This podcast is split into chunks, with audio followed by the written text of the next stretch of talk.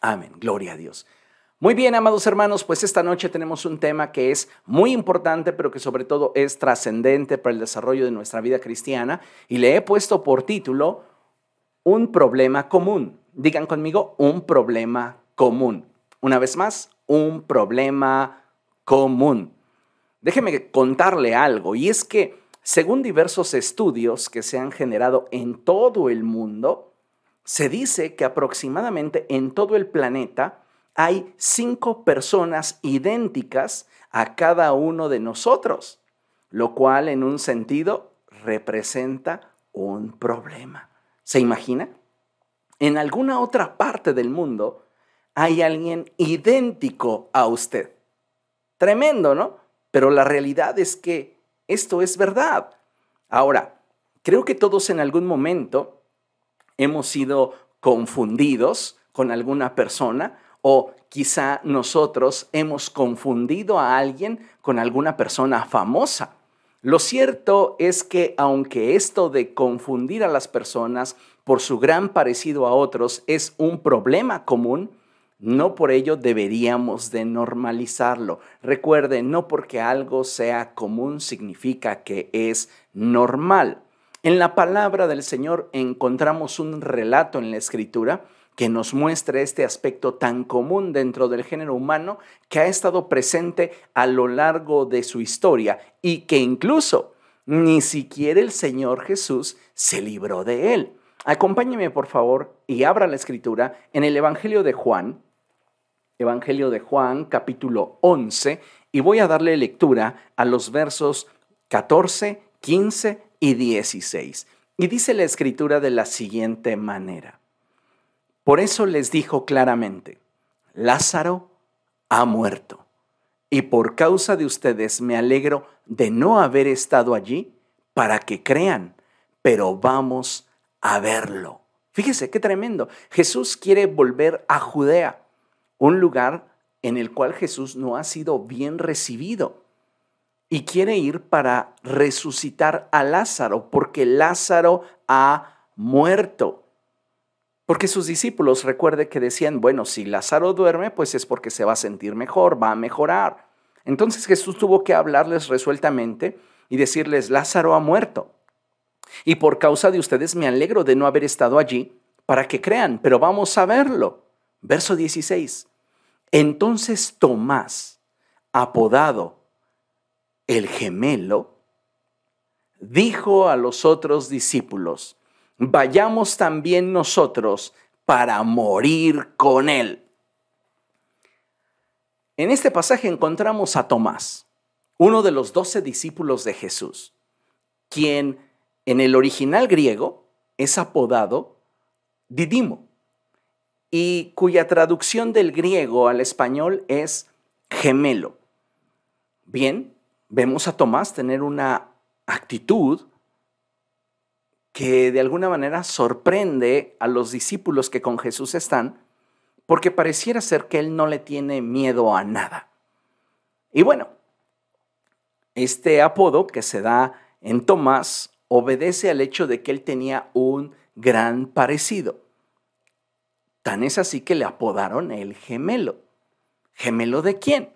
Bueno, la escritura no nos brinda más información, sin embargo, por deducción y considerando que Tomás era uno de los discípulos y que Jesús era el líder de ese grupo, podemos llegar a la conjetura, a la cual también han llegado muchos eruditos y estudiosos, de que Tomás se parecía físicamente mucho a Jesús. Entonces le pusieron como apodo el gemelo. ¿El gemelo de quién? Pues el gemelo del líder del grupo, Jesús. Entonces, físicamente, Tomás se parecía mucho al Señor. Esto genera un problema común si lo contrastamos entre Tomás y Jesús. ¿Por qué? Porque podríamos darnos cuenta que uno de ellos tiene un problema. Y si lo subimos al nivel de la iglesia del siglo XXI, de la misma manera nos podríamos dar cuenta que uno de los dos tiene un problema. ¿A qué me estoy refiriendo con esto? Mire, preste mucha atención. La lámina dice lo siguiente. Para muchas personas, el tener un parecido físico con otras puede ser que no les resulte un problema. En algunos casos, incluso, estos suelen sentirse halagados. Sin embargo, el problema permanece intacto sin importar el sentimiento que dicha confusión genere. Y este es el problema, que nos parecemos, pero no somos. Un problema común es que la gente nos pueda confundir con otras personas, pero aun cuando ese, esa confusión genera un sentimiento de satisfacción, lo consideremos un halago, el problema permanece. Y el problema es que nos parecemos, pero no somos. Puede ser que en algún momento usted vaya por la calle y de repente le detengan y le pidan un autógrafo o quieran tomarse con usted una selfie porque le confundieron con Jennifer López o le confundieron con Salma Hayek o con Henry Cavill, que es Superman, o con Chris Evans, el Capitán América. Dicen, no, es que usted está igualito al Capitán América. Y tal vez usted pueda decir, sí, soy el Capitán América de Chalco, pero, y se siente muy bien, pero la realidad es que, aunque se parezca, no lo es. Puede ser que la idea de ser el gemelo de esa persona que es famosa, de esa persona que a su parecer es atractiva, de esa persona que tiene una posición, pueda resultar halagador pero el problema está presente y es que usted no es la persona con la que le confunden. Espero que usted me esté entendiendo. En el tiempo de Jesús, tal y como lo leímos entre sus discípulos, Tomás tenía un gran parecido con él, tanto que le pusieron como apodo el gemelo. Pero la realidad es que aunque esto le pudiera halagar, Tomás no era Jesús. La esencia, la naturaleza, el carácter y muchos otros aspectos en Cristo marcaban una gran diferencia con Tomás. La escritura nos enseña en Proverbios capítulo 27, verso 19, un principio muy hermoso que nos puede ayudar a comprender mejor la voluntad de Dios para nosotros, su pueblo. Y esta porción dice de la siguiente manera, Proverbios 27, 19 dice, en el agua se refleja el rostro y en el corazón se refleja la persona. En esta imagen tenemos a una mujer reflejando su rostro en el agua. Y sabes, aun cuando el agua pudiera decir que es el reflejo, la realidad es que por alguna vibración por algún movimiento en el agua, hay una distorsión de esa imagen. Y es importante que lo tengamos presente. ¿Por qué? Porque nosotros como pueblo del Señor debemos de aspirar no solo a parecernos a Cristo, sino a ser como Cristo. Y esto, amados hermanos, es una gran diferencia que muchas veces pasamos de forma inadvertida. Ahora, nosotros como pueblo del Señor, nosotros como iglesia, considero que necesitamos reflexionar. Porque déjeme decirle que somos llamados cristianos. Y este sobrenombre que surge en la región de Antioquía en el tiempo de la iglesia primitiva le fue otorgado a los seguidores del camino por una simple razón. Aunque físicamente eran diferentes entre sí, no obstante, en sus actitudes, en su carácter, en su devoción, en su convicción de seguir a Dios y dar testimonio de la fe en Jesucristo, eran idénticos a Jesús.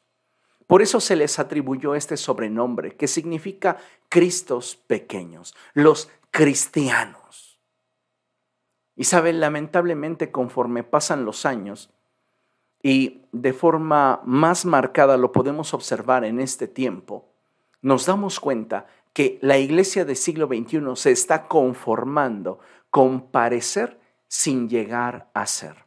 La iglesia del siglo XXI pareciera que se siente halagada por parecerse a la iglesia de siglo I sin esforzarse para en realidad serlo. Hay muchas características que a lo largo de los siglos se han ido perdiendo en la iglesia. La iglesia del siglo I no amaba la comodidad. La iglesia del siglo XXI ama la comodidad. La iglesia del siglo I era perseguida por reunirse para orar, por reunirse para escuchar las escrituras, por reunirse para estar en comunión. La iglesia del siglo XXI ni arrastras muchas veces logras que se reúnan para orar, para escuchar la palabra, para tener comunión. La iglesia de primer siglo se tomaba muy en serio el caminar en comunión con el Espíritu. La iglesia del siglo XXI, en muchos casos, ni siquiera conoce bien al Espíritu. Y eso, amados hermanos, es terrible porque han pasado los siglos y aunque hoy la iglesia del siglo XXI pudiera parecerse a la iglesia de primer siglo, no es la iglesia de primer siglo. La iglesia de primer siglo reflejaba de una manera muy fidedigna los fundamentos y principios que gobernaban la vida de Cristo. Y hoy lamentablemente Pareciera que estamos viviendo en el tiempo de los jueces de Israel, tiempo en el cual cada uno hace lo que se le pega la gana. No estamos dispuestos a sujetarnos a la autoridad, no estamos dispuestos a vivir bajo autoridad. Tenemos la iglesia simplemente como un club al cual cuando yo quiero asisto, cuando no puedo, pues que la iglesia espere. He escuchado expresiones de personas que dicen, no hay ningún problema si no asisto, total, la iglesia no se va a ir. Y hemos perdido el celo por la presencia de Dios, hemos perdido las ganas de manifestar la gloria de Dios. Y podríamos decir que estamos bien. No, somos la iglesia de Cristo. Y nos sentimos halagados, nos sentimos destacados. Cada vez que la gente expresa o hablan acerca del pueblo del Señor, hasta nos levantamos el cuello. Pero sabes, en un altísimo porcentaje, nos parecemos, pero no somos. Y eso es muy preocupante en esta recta final de los tiempos. Necesitamos entonces entender que el deseo de Dios es que nos convirtamos en una generación de hombres y mujeres genuinos, que realmente tienen una pasión por Cristo y que están dispuestos a caminar con Él. Hoy podemos observar a una iglesia que se conforma con parecer sin llegar a ser y muchos disfrutan el que se nos llame el pueblo de Dios, de que se nos diga que somos un real sacerdocio o una nación santa. Sin embargo, en muchas ocasiones, estas cualidades solo se manifiestan en determinadas horas y lugares cada semana, ya que no tenemos el carácter que nos permita ser, sino solo contamos con el esfuerzo que nos permite parecer. Fíjense qué tremendo. No tenemos el carácter que nos permita ser. Solo contamos con el esfuerzo que nos permite parecer. Y creo, amados hermanos, que en este sentido tenemos un problema. Puede resultar halagador que se nos llame la iglesia de Jesucristo. Pero ¿será realmente que lo somos? ¿O solo nos parecemos? ¿Seremos ese gemelo que se siente halagado por parecerse a, pero que carga a cuestas un problema y es que no es aquella persona con la cual se le identifica?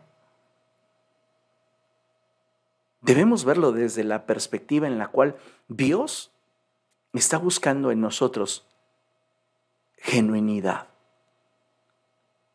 Tenemos que ser un pueblo que camine a la luz del Señor y que busque agradarle en todo. Mire, considere esto.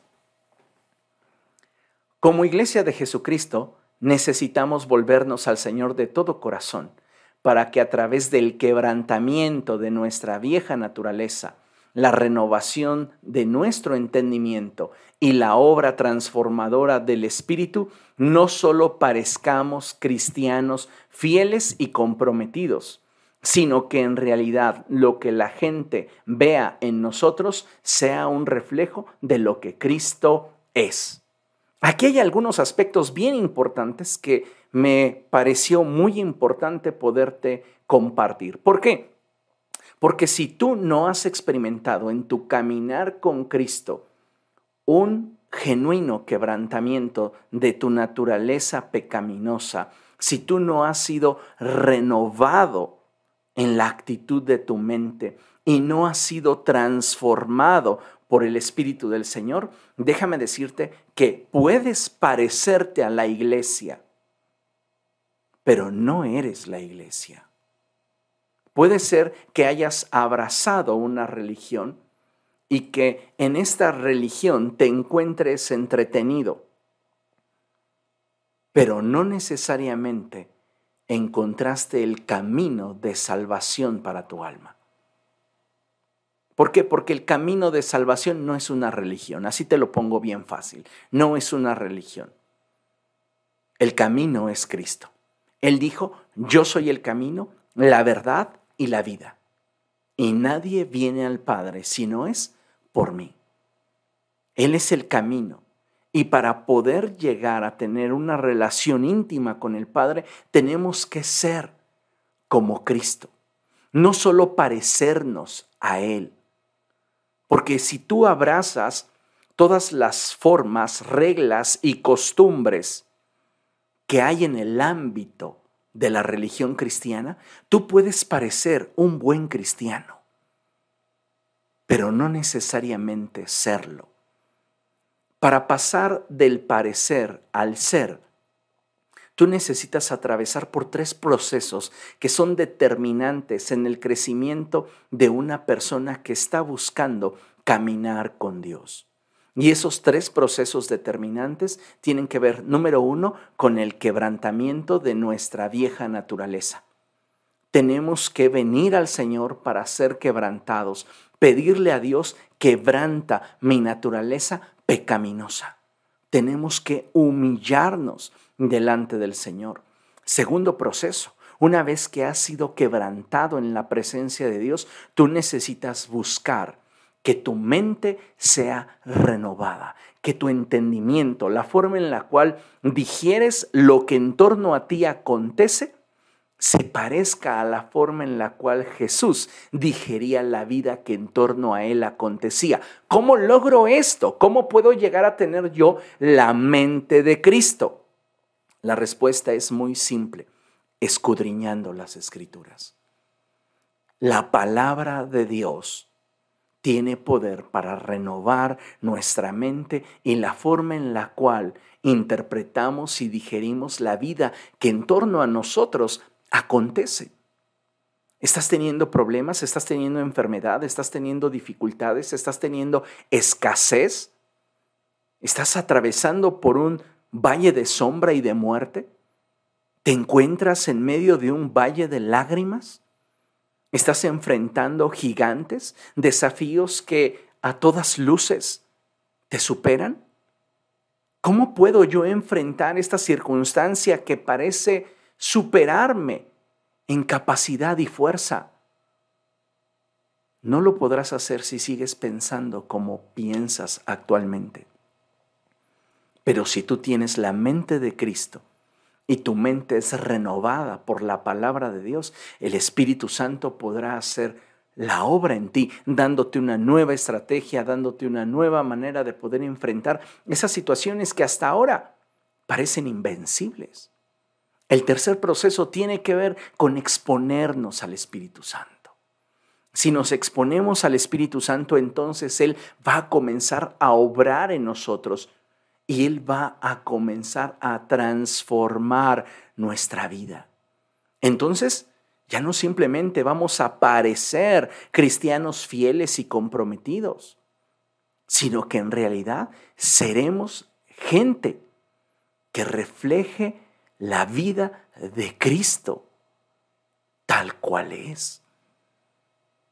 Esto es muy importante, amados hermanos, porque muchas veces nos estamos conformando simplemente con parecer buenos cristianos. Conocemos las expresiones, conocemos las formas y logramos camuflajearnos dentro del pueblo del Señor. Pero algo que usted debe de saber es que a los ojos de Dios todas las cosas están desnudas. Usted puede parecer dentro de la iglesia muy espiritual porque sabe decir aleluya, porque sabe cuándo levantar sus manos, porque es una persona que asiste regularmente a la iglesia, contrastando con personas que han dejado de congregarse, con personas que se justifican diciendo, lo veo en línea. ¿Qué cree usted que sentirían al escuchar esto los cristianos de primer siglo? Que arriesgaron sus vidas y muchos de ellos las entregaron por mantenerse en comunión los unos con los otros. Ay, hermano, es que ellos no tenían internet y pues hay que aprovechar la tecnología. ¿No será que estás justificando tu falta de interés en tu comodidad? ¿Se da cuenta cómo muchas actitudes en nosotros apuntan a que nos parecemos? Pero cuando profundizamos en las motivaciones, destaca que no somos. Nos parecemos, pero no somos. Y no deberíamos de sentirnos halagados. Al contrario, deberíamos de sentirnos desafiados. Porque si somos la iglesia de Jesucristo, deberíamos de esmerarnos por cada día avanzar, cada día buscar superar el estado en el cual nos hemos encontrado por semanas, meses o años. Piense por un momento, ¿cuánto usted ha estado avanzando en su vida espiritual en los últimos seis meses? En el último año. Si hoy no tiene una relación más firme, más estable, más profunda con el Espíritu Santo que hace seis meses, que hace un año, que hace cinco años, usted no ha estado avanzando. Usted no ha estado creciendo, usted no ha estado madurando. Lo que hoy vemos es la apariencia de algo que parece ser, pero no es. Y sabe, necesitamos entender esta verdad, porque si algo Dios está buscando en nosotros es que seamos genuinos. Mire, vamos a meditar en la escritura y por favor le pido que abra su Biblia ahí en Efesios capítulo 4 Vamos a leer la palabra del Señor allí en Efesios capítulo 4. Y dice la escritura algo bien interesante. Efesios capítulo 4, versos del 17 en adelante. Y mire, dice la escritura de la siguiente forma. Ponga muchísima atención. Dice así. Así que les digo esto y les insisto en el Señor. No vivan más con pensamientos frívolos como los paganos. A causa de la ignorancia que los domina y por la dureza de su corazón, estos tienen oscurecido el entendimiento y están alejados de la vida que proviene de Dios. Han perdido toda vergüenza, se han entregado a la inmoralidad y no se sacian de cometer toda clase de actos indecentes. El apóstol Pablo está desafiando a la iglesia de primer siglo a marcar una clara diferencia, a no conformarse con parecerse a Cristo, sino a esforzarse por ser como Cristo. Y él comienza a hacer un claro contraste entre lo que es la vida del creyente y la vida de aquel que simplemente simpatiza con el Evangelio. ¿Nunca se ha preguntado usted por qué no está interesado en avanzar más en su relación con el Espíritu Santo? Déjeme darle una pista. ¿No será que más bien usted simpatiza con Cristo, pero no lo ama? Porque hay personas que pueden confundir amor con simpatía. Y sabe, cuando hablamos de Cristo y todo lo que Él ha hecho por nosotros, si usted no ha tenido una experiencia personal con Él, difícilmente usted podrá amarle. Es posible que usted piense bien acerca de Él y diga, me cae bien Jesús. Y por este motivo es que usted no determina el profundizar en su relación con Él y se conforma con parecer.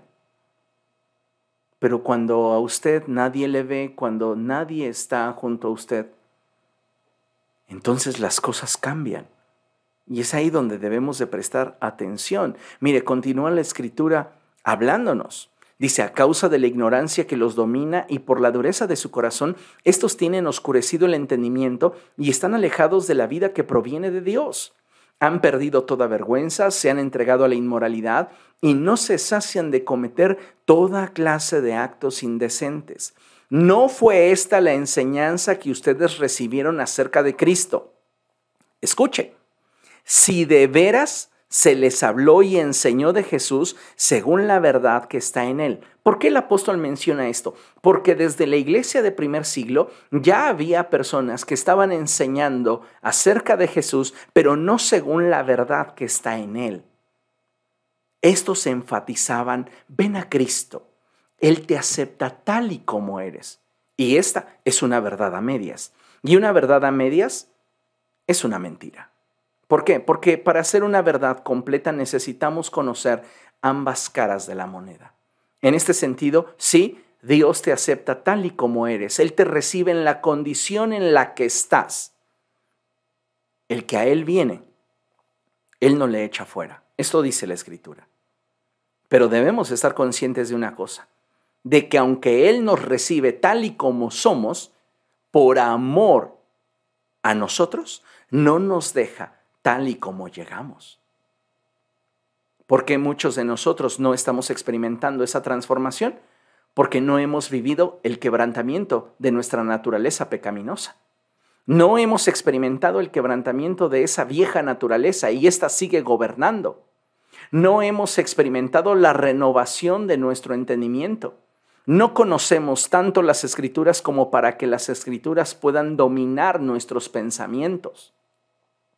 Y si dominan nuestros pensamientos, dominan nuestras emociones, si dominan nuestras emociones, genera actitudes. Si tenemos las actitudes que corresponden con Cristo, tendremos conductas que sean congruentes con el testimonio de Cristo. Y si tenemos conductas congruentes con el testimonio de Cristo, vamos a generar hábitos santos. Y sabe, este es un gran problema en la iglesia del siglo XXI porque muchos de nosotros no estamos aspirando a ser, nos estamos conformando con parecernos. Puedo pensar por un momento en Tomás y estoy seguro que él se sentía halagado porque le decían, háblale al gemelo. Y entonces, gemelo. Y él decía, ah, me están hablando a mí, porque soy el que más me parezco a Jesús. Tal vez usted cuando le dicen, oye, pareces Chris Evans, usted se siente halagado y dice, sí, yo creo que sí me parezco, un poco más moreno, un poco menos alto, un poco mm, fuera de condición, pero como que sí le doy un aire. Y tal vez siente que eso es un halago, pero esto denota un problema común. Tal vez se parece, pero no es no tiene sus millones, no tiene su estilo de vida, no tiene acceso a los lugares que él tiene acceso. No es él. ¿Comprende? Entonces puede ser que este apodo del gemelo para Tomás pudiera ser algo relevante, pero de ahí no tiene trascendencia. Y ese podría ser un problema para muchos creyentes en siglo XXI que se conforman con parecer buenos cristianos. Pero no son buenos cristianos. ¿Por qué? Porque les falta experimentar el quebrantamiento de su vieja naturaleza. Les falta pasar por el proceso de la renovación de su entendimiento, de su mente, de su naturaleza. Y necesitan exponerse al Espíritu Santo para que el Espíritu del Señor comience esa obra de transformación en su vida. Continúa la escritura hablándonos, fíjese. ¿No fue esta la enseñanza que ustedes recibieron acerca de Cristo si de veras se les habló y enseñó de Jesús según la verdad que está en Él? Entonces, ¿qué me debieron haber enseñado? El apóstol Pablo sigue diciendo lo siguiente. Si de verdad se les habló y enseñó de Jesús según la verdad que está en él, con respecto a la vida que antes llevaban, se les enseñó que debían quitarse el ropaje de la vieja naturaleza, la cual está corrompida por los deseos engañosos. Tienes que abandonar tu estilo de vida antiguo. Ese es el primer requisito. Y ese es parte del quebrantamiento. El verso 23 dice, debes de ser renovado en la actitud de tu mente. Y esto es fundamental si lo que nosotros queremos es ser como Cristo. Tenemos que ser transformados en nuestra manera de pensar. Y el verso 24 añade, y ponerse el ropaje de la nueva naturaleza. Aquí me encanta esa expresión, y ponerse, porque muchos cristianos están esperando que sea Dios el que los vista. Y sabes, eres tú quien debes de tomar la decisión para ponerte el ropaje de la nueva naturaleza. Esta nueva naturaleza, dice el apóstol, ha sido creada a imagen de Dios en verdadera justicia y santidad. Subraya la palabra verdadera. ¿Por qué? Porque cuando realmente estás viviendo para Dios y estás permitiéndole al Espíritu Santo transformar tu vida, le has permitido al Señor quebrantar tu corazón y le has dado la oportunidad a la palabra de Dios de ser esa espada de dos filos que penetra hasta lo más profundo de tu ser y cambiar tus perspectivas, es entonces cuando comienza a producirse esa vida nueva que emana el aroma de Cristo. Una verdadera santidad, no una santidad fingida, no una santidad aparente, no una justicia que pudiera parecerse a la de Cristo. No, una verdadera justicia y una verdadera santidad. Pero ese ropaje debes decidir ponértelo tú.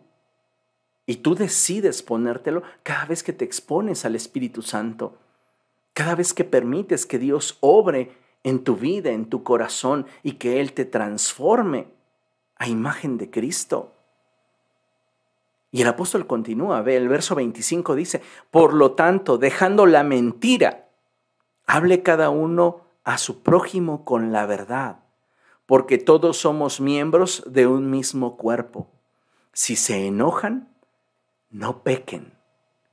Si te enojas, no peques ay, pastor, es que ellos me hacen pecar. Me hacen enojar tanto que se me sale el diablo. Pues mire, pídale al Espíritu Santo que lo encadene, pero no permita que a través de su vida se manifieste algo que no es, mayormente si la gente sabe que usted es cristiano. Porque la gente en derredor a usted se da cuenta si usted es solo una apariencia, es un gemelo, alguien que se parece a, pero no es, o usted es auténtico. La gente se da cuenta si usted es auténtico, si usted es genuino, si usted es un cristiano de verdad. La gente piensa que la iglesia es el lugar donde llegamos para aparentar que somos santos. No, no, no. En la iglesia todos parecemos santos, a todos nos salen las aerolas en la cabecita. Y sabe una cosa, ahí no es el lugar como para querer ser algo o aparentar ser algo. Es afuera, es en el mundo donde usted debe de mantener sus convicciones y donde usted debe de mantenerse firme en el testimonio de la palabra. ¿Para qué? Para que la gente se dé cuenta que usted es una persona genuina, auténtica y que realmente usted ha nacido de nuevo. ¿Cómo se comporta usted cuando ya está en confianza con otras personas? ¿Comienza a manifestar su naturaleza ingobernada? Tengamos cuidado, amados hermanos, porque al final de cuentas podemos resultar de tropiezo para otros. Dice la palabra del Señor. Por lo tanto, dejando la mentira, hable cada uno a su prójimo con la verdad porque todos somos miembros de un mismo cuerpo. Si se enojan, no pequen. No dejen que el sol se ponga estando aún enojados, ni den cabida al diablo. El que robaba, que no robe más, sino que trabaje honradamente con las manos para tener que compartir con los necesitados. Eviten toda conversación obscena. Por el contrario, que sus palabras contribuyan a la necesaria edificación y sean de bendición para quienes escuchan. ¿Se da cuenta? Usted tiene que ser un factor de bendición para la gente que le rodea, pero usted no lo va a hacer pareciéndose. Le pongo el caso concreto. El chico que estaba endemoniado. Llega el padre con un chico que está endemoniado y el espíritu inmundo dentro del muchacho unas veces lo tira en el agua, otras veces lo tira en el fuego lo quiere destruir, lo quiere matar. Ahí estaban los doce discípulos y todos intentaron expulsar el espíritu inmundo que estaba en el muchacho. Y de nada le valió a Tomás ser apodado el gemelo, porque aunque se parecía, no era ni tenía lo que Jesús tenía. Llega Jesús y entonces le pregunta al padre del muchacho, ¿hace cuánto tiempo que pasa esto? Y el padre le responde, desde que era niño. Y Jesús dice, ¿hasta cuándo tendré que soportarlos? Trae acá al muchacho. Y Jesús reprende al espíritu inmundo que está esclavizando a ese chico. Y este dando voces sale del muchacho. Los discípulos en privado le preguntan, ¿por qué nosotros no pudimos expulsarlo? Y Jesús les dice, por su poca fe. Y cuando habla Jesús de la fe, no habla simplemente de la capacidad de creerle a Dios. La fe implica un estilo de vida. Y eso es lo que muchas veces nos falta, porque como Tomás puede ser que nos estemos pareciendo a Cristo y nos parecemos a la iglesia pero no somos en realidad como Él. Y debemos de tener cuidado con ello. Fíjese lo que la Escritura continúa diciendo.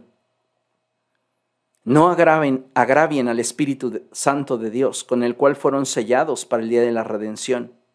Abandonen toda amargura, ira y enojo, gritos y calumnias y toda forma de malicia más bien sean bondadosos y compasivos unos con otros y perdónense mutuamente, así como Dios los perdonó a ustedes en Cristo. Qué tremenda palabra nos acaba de compartir el apóstol Pablo para sacudir a la iglesia de su comodidad y darnos cuenta, amados hermanos, que nos falta mucho por recorrer, pero si no nos atrevemos a dar los pasos necesarios, nos vamos a quedar donde estamos. Y donde estamos no dejaremos de ser una simple copia de lo que Dios desearía que fuéramos.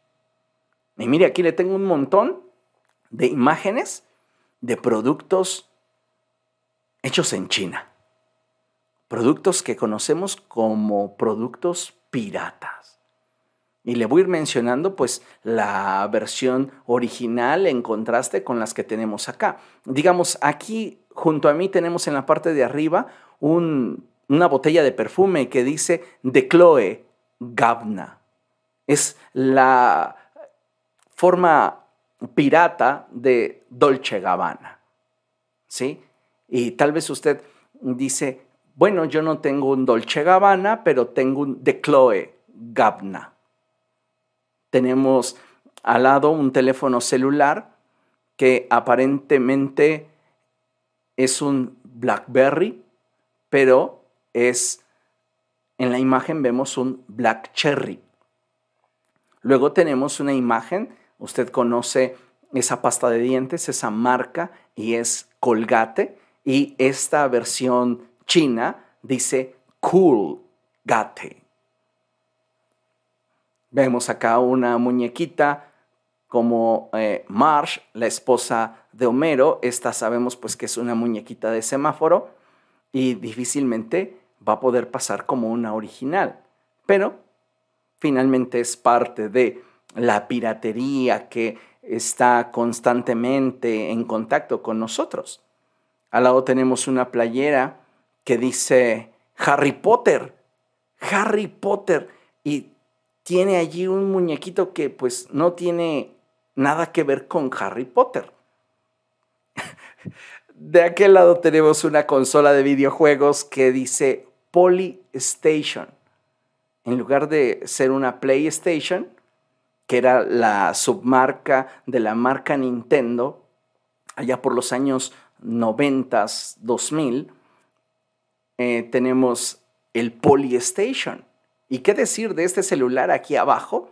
Que es un Nokia, pero tiene una manzanita. Y tal vez usted toda su vida ha anhelado un teléfono de la manzanita porque ha escuchado maravillas de esos celulares. Y usted lo ve y dice, no, pues es que está a un preciazo. Oiga, y eh, es el de la manzanita. Véala, vea la manzanita. Y usted se va con el gancho y pues es una terrible copia, completamente alejada de todo lo que pudiera ser un teléfono Apple. Luego tenemos a un Patricio, el amigo de Bob Esponja, con la forma de Minion. ¿Sí? ¿Se da cuenta como que eh, tiene características que le hacen parecerse, pero otras tantas que le hacen completamente diferente? Y hasta allá tenemos lo que podría ser eh, un restaurante rodante que es Hawk Dog Naltz. La creatividad, ¿verdad? Pero vamos, ¿cuántas veces nosotros no hemos estado expuestos a aquello que presume ser algo y en realidad no lo es? A lo que quiero llegar es que nosotros como pueblo del Señor, tenemos que aspirar a ser auténticos y genuinos. Que nuestro caminar con el Señor sea lo que manifieste un estilo de vida con un estándar más alto. Para muchas personas, no representa ningún problema adquirir un producto que ostenta ser original, pero que en realidad es pirata. Tal vez usted dice, ay, pues las marcas no importan, a mí no me interesa en realidad. Bueno, es probable que nos encontremos con copias cercanas al original, pero así como las consideramos parecidas, como le decía en realidad, son diferentes. De ahí que crea que es lo mismo, pues la realidad es que no. Y yo pienso que hay personas que, han pagado por un original y que cuando se dan cuenta que lo que recibieron es una copia, pues se sienten defraudadas. Y esto, amados hermanos, me hace pensar mucho en el Señor. ¿Por qué? Porque fuimos comprados por precio, eso enseña la Escritura. Y pienso que Dios compró con la sangre de su Hijo creyentes genuinos, sinceros y gente que estaría dispuesta no solo a morir por el Evangelio y por la causa de Cristo, porque mire, Que alguien diga, yo estoy dispuesto a morir por el Evangelio y la causa de Cristo es fácil. Que se atrevan a vivir por el Evangelio y la causa de Cristo, eso es lo difícil.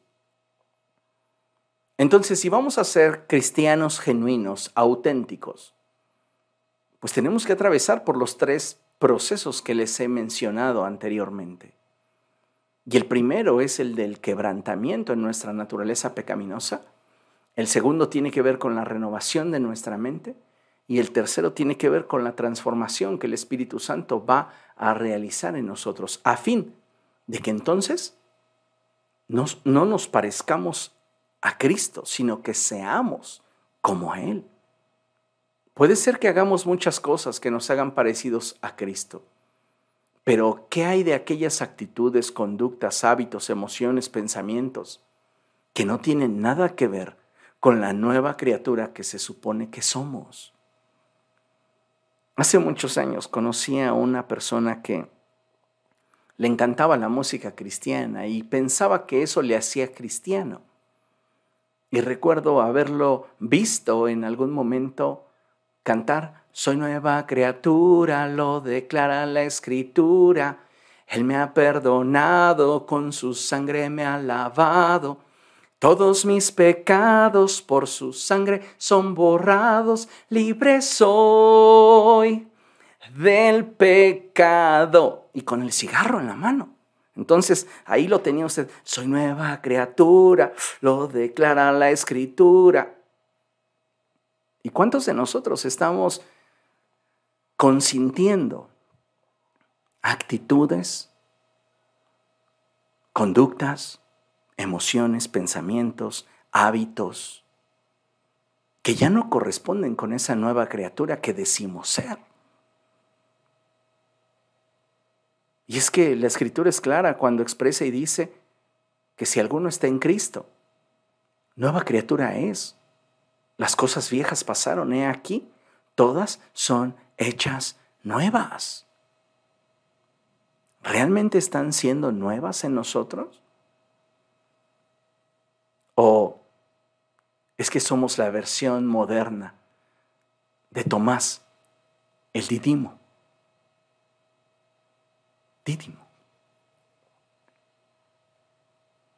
¿Qué piensa usted? ¿Nos parecemos, pero no somos?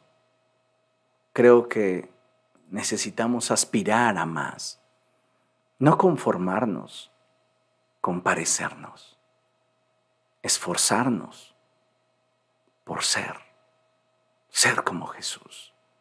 Mire, un contraste característico y vemos en la imagen a Tomás junto a Jesús. Y quiero leerle lo que tenemos proyectado aquí en la imagen y dice así. Hoy es común que dentro del pueblo del Señor encontremos creyentes que por inmadurez o falta de convicción no tengan el fruto que de ellos se espera. Es común que algunos tengan deficiencias en su carácter cristiano y que otros aún no estén convencidos del todo de quién es Jesús para ellos. Sin embargo, hoy tenemos la oportunidad de no solo parecernos, sino aspirar a ser como Jesús. Y yo le animaría a que usted no se conforme con parecerse, anhele ser como Jesús. ¿Y qué va a implicar eso? Pues va a implicar que renunciemos a un montón de cosas de entrada, estructuras de pensamiento, emociones que nos lastiman, que nos esclavizan. A la luz de esto, tener un caminar acorde a lo que la palabra de Dios nos enseña, para poder manifestar una vida genuina y auténtica que emana de la verdad que de la palabra de Dios hemos conocido. Mire, acompáñeme a Juan capítulo 20. Evangelio de Juan capítulo 20. Y en esta porción es muy interesante lo que acontece, porque Jesús se aparece a sus discípulos y dice la palabra del Señor así. Al atardecer de aquel primer día de la semana, estando reunidos los discípulos a puerta cerrada por temor a los judíos, la iglesia estaba pasando por un proceso de estrechez. Los discípulos no se quedaban en su casa. Se reunían. ¿Para qué? Para mantener firme esa comunión de los unos con los otros y buscar a Dios en oración.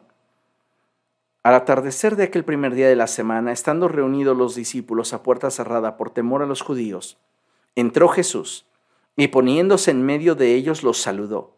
La paz sea con ustedes. Dicho esto, les mostró las manos y el costado.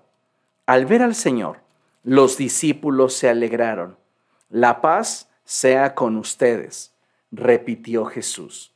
Como el Padre me envió a mí, así yo los envío a ustedes. Acto seguido sopló sobre ellos y les dijo, reciban el Espíritu Santo. ¡Wow! ¿Se da cuenta lo trascendente de esta expresión? Jesús sopló sobre ellos y les dijo, reciban el Espíritu Santo. Él comenzó a darle vida a la iglesia.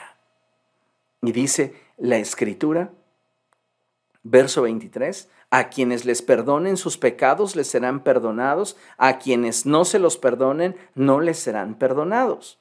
Verso 24, Tomás al que apodaban el gemelo y que era uno de los doce, no estaba con los discípulos cuando llegó Jesús. ¿De cuántas cosas nos perdemos cuando por nuestras responsabilidades, obligaciones, compromisos, etcétera, no priorizamos el mantenernos en el lugar donde Dios quiere que estemos. Todos están reunidos. Y Jesús se aparece en medio de ellos, les dice, la paz sea con ustedes, sopla sobre ellos y les dice, reciban el Espíritu. Pero Tomás no estaba allí. Verso 25. Así que los otros discípulos le dijeron, hemos visto al Señor. Entonces Tomás contestó y dijo, mientras no vea yo la marca de los clavos en sus manos y meta mi dedo en las marcas y mi mano en su costado, no lo creeré. Se parece a Jesús, pero no es como Jesús.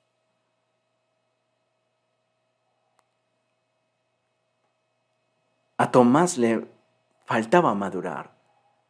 Tomás quería una evidencia tangible, mientras que para Jesús solo bastaba una promesa la promesa de que Dios le habría de levantar de entre los muertos. Se parecen, pero no son iguales. Uno de ellos tiene un problema. Y estoy seguro que el problema siempre recae sobre el que se parece. Dice la escritura, una semana más tarde estaban los discípulos de nuevo en la casa y Tomás ahora sí decidió congregarse. Bueno que se congregó Tomás. Aunque las puertas estaban cerradas, Jesús entró y poniéndose en medio de ellos los saludó, diciéndoles, la paz sea con ustedes. Luego le dijo a Tomás, pon tu dedo aquí y mira mis manos. Acerca tu mano y métela en mi costado. Y no seas incrédulo, sino hombre de fe. En otras palabras, yo creo que Jesús le dijo, ¿te das cuenta cómo de nada te vale el parecerte a mí si no eres como yo? Porque a la hora de la prueba, a la hora del proceso, en lugar de dar pasos firmes hacia adelante, como yo lo hice, diste pasos hacia atrás, dudaste, te retraíste de la fe y no glorificaste a Dios como lo hice yo. No basta con que te parezcas, necesitas aspirar a ser. Entonces Tomás exclamó, Señor mío y Dios mío. Entonces Jesús le dijo, porque me has visto, has creído. Dichosos los que no han visto y sin embargo creen. Fíjense qué tremenda palabra. El gemelo se parecía, pero no era. Y es ahí donde nosotros debemos de cuestionarnos en cuanto a nuestro caminar con el Señor. ¿Estamos siendo cristianos auténticos, genuinos, o solo estamos simpatizando con Cristo? No basta con que te parezcas. Debes aspirar a ser. Podemos parecernos a la iglesia, pero necesitamos y debemos aspirar a ser la iglesia. Mire, considere esto. Dios desea que su iglesia, su pueblo, sus hijos y discípulos no pierdan el enfoque y terminen siendo seducidos por el mundo y vencidos por el pecado. Él quiere que todos procedamos al arrepentimiento, conscientes de aquellas áreas de nuestra vida que deben de ser transformadas y gobernadas por el Señor, a fin de que por la acción del Espíritu seamos transformados con más y más gloria a la imagen de Jesús. Esto es tremendo. ¿Qué es lo que Dios desea? Pues que nosotros no perdamos el enfoque y que terminemos siendo seducidos por el mundo y vencidos por el pecado. Dios quiere que todos nosotros procedamos al arrepentimiento conscientes de aquellas áreas de nuestra vida que necesitan ser transformadas y gobernadas por el Señor. ¿Para qué? Para que a través de la acción del Espíritu seamos transformados con más y más gloria a la imagen de Jesucristo. Usted y yo necesitamos ser transformados a la imagen de Jesucristo. ¿Por qué? En Hebreos capítulo 13, verso, la primera sección del verso, Hebreos, perdón, Hebreos capítulo 1, verso 3, la escritura dice así, el Hijo es el resplandor de la gloria de Dios, la fiel imagen de lo que Él es. El Hijo no se parece al Padre, es uno con el Padre. Por eso cuando sus discípulos le dijeron, dinos, ¿a dónde vas? Él les dijo, a dónde yo voy ustedes no pueden ir. Bueno, muéstranos al Padre y nos basta. Y Jesús respondió, tanto tiempo llevo yo con ustedes y me dices, muéstrame al Padre. De verdad te digo que quien me ha visto a mí, ha visto al Padre. Jesús no se parece al Padre. Él es uno con el Padre. Y esa debe ser nuestra aspiración. No parecernos a la iglesia, no parecernos a Jesús. No te conformes con eso. Esfuérzate por ser. Vamos a leer esta cita, por favor, de Apocalipsis capítulo 3. Apocalipsis 3 es una palabra muy interesante, muy fuerte, que el Señor Jesucristo da a su iglesia. Y esta palabra el Señor Jesús la expresa para la iglesia de Sardis. Y dice la escritura de la siguiente manera. Estamos en Apocalipsis capítulo 3. Y dice así, escribe al ángel de la iglesia de Sardis. Esto dice el que tiene los siete espíritus de Dios. Qué interesante.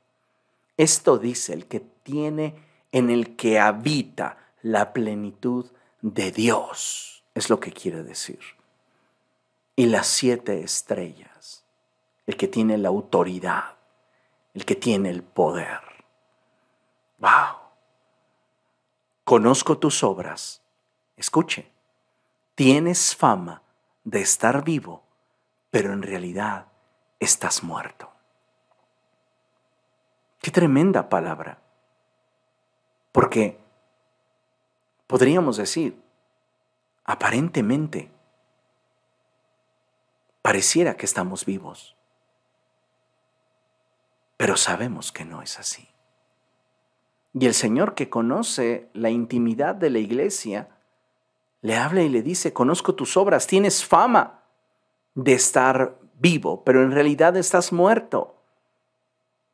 A los ojos de la gente pareces una iglesia viva, pero no estás viva, en realidad estás muerta. Y el mensaje continúa diciendo, despierta, reaviva lo que aún es rescatable, pues no he encontrado que tus obras sean perfectas delante de mi Dios. Aún estás en ese nivel donde te conformas con parecer, pero no has llegado a ser.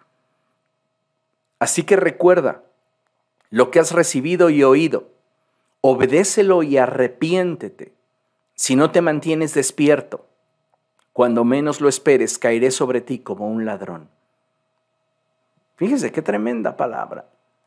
Sin embargo, tienes en Sardis a unos cuantos que no se han manchado la ropa.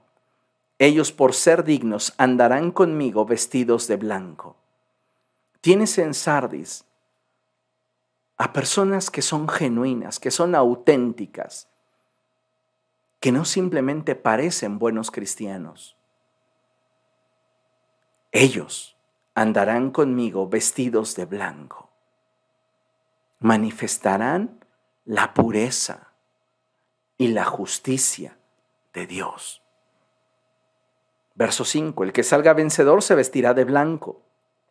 Jamás borraré su nombre del libro de la vida, sino que reconoceré su nombre delante de mi Padre y delante de sus ángeles. El que tenga oídos que oiga lo que el Espíritu dice a las iglesias. Tremendo. Y a veces, amados hermanos, pareciera que nos conformamos simplemente con parecernos, parecernos mucho, a tal grado que pudieran llamarnos los gemelos de Cristo. Pero ¿sabe cuál es la enorme diferencia y el problema común? No somos. Y tenemos que aspirar a hacerlo. Es lo que necesitamos entender y desear de todo corazón. Amén. Concluyo con esto. En Génesis capítulo 17, verso 1, la palabra de Dios nos muestra el registro de la forma en la cual Dios se relacionaba con Abraham. Y vamos a leerlo en la Reina Valera versión 60. Y dice así, era Abraham de 99 años cuando le apareció Jehová y le dijo, yo soy el Dios Todopoderoso, anda delante de mí y sé perfecto. ¿Qué edad tenía Abraham? 99 años. No pienses que no tienes la capacidad o tu mejor momento ha pasado para buscar ser genuino en las cosas de Dios. Dios le habló a Abraham siendo éste ya de 99 años y lo que le dijo, anda delante de mí y sé perfecto. Sé genuino, sé real, sé sincero, vuélvete a mí y yo te quebrantaré, renovaré tu manera de pensar y te transformaré. No serás alguien que parezca. Serás auténtico y genuino y darás testimonio de mi poder en tu generación. Es maravillosa la promesa. Así que, amados hermanos, creo que tenemos una oportunidad delante de nuestros ojos. Y es la de buscar ser más como Cristo. No te conformes con parecerte. Esfuérzate por ser. Eso es lo que realmente vale la pena. Ser. Ser como Jesús. Amén. Vamos a orar y vamos a poner esta palabra en las manos de Dios pidiéndole al Señor que Él cumpla el propósito para el cual la ha enviado. Padre, en el nombre de Jesús te damos muchísimas gracias por tu amor y bondad. por tu gracia y tu misericordia. Te suplico, Dios, en el poderoso nombre de Jesús, que tu buen espíritu esté hablando a tus hijos, a tu pueblo, a tu amada. Precioso Espíritu Santo, te suplico que la palabra que nos has dado no vuelva a ti vacía. Permite que ésta se traduzca en convicciones, en decisiones, y que nos permita reflejarte de tal manera en la que, Dios mío, seamos auténticos y genuinos. Te ruego que tu buen espíritu nos guíe a toda verdad y que si cada uno de nosotros necesita un proceso de transformación, nos guíes a Él. Habla a nuestro corazón y sé tú obrando en nuestra vida. En el poderoso nombre de Cristo Jesús te lo ruego. Amén y amén.